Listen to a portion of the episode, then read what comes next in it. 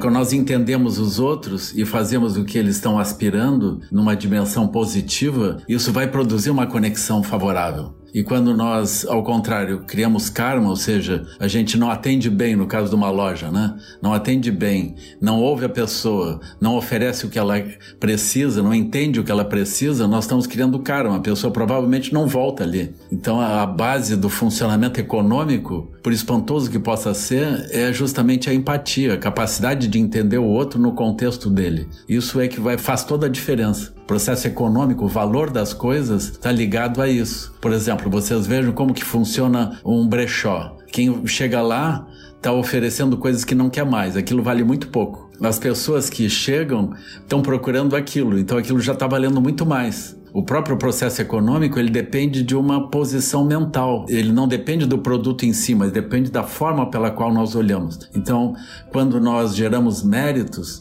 nós estamos oferecendo alguma coisa que o outro verdadeiramente precisa. E assim a forma como eles olham para nós é uma forma muito mais elevada. E se nós trazemos problemas para os outros, isso afeta a nossa relação econômica com eles também. Então, o dinheiro não é o objetivo do caminho espiritual, mas ele é um medidor. Nós podemos medir um pouco como que isso anda. Vocês vejam, o Buda, por exemplo, ele não andou com tênis de grife nem camisa, mas nunca faltou nada para ele.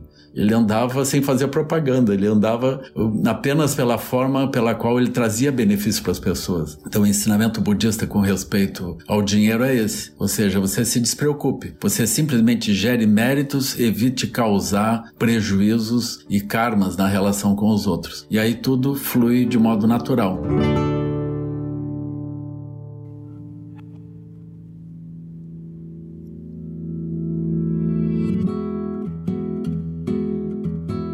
Você acabou de ouvir nossa pílula de sabedoria do podcast Todos os Caminhos. De segunda a sexta, você pode escutar nossas pílulas sempre pela manhã e aos sábados o episódio completo disponível no Globoplay e em todas as plataformas de áudio. Até a próxima!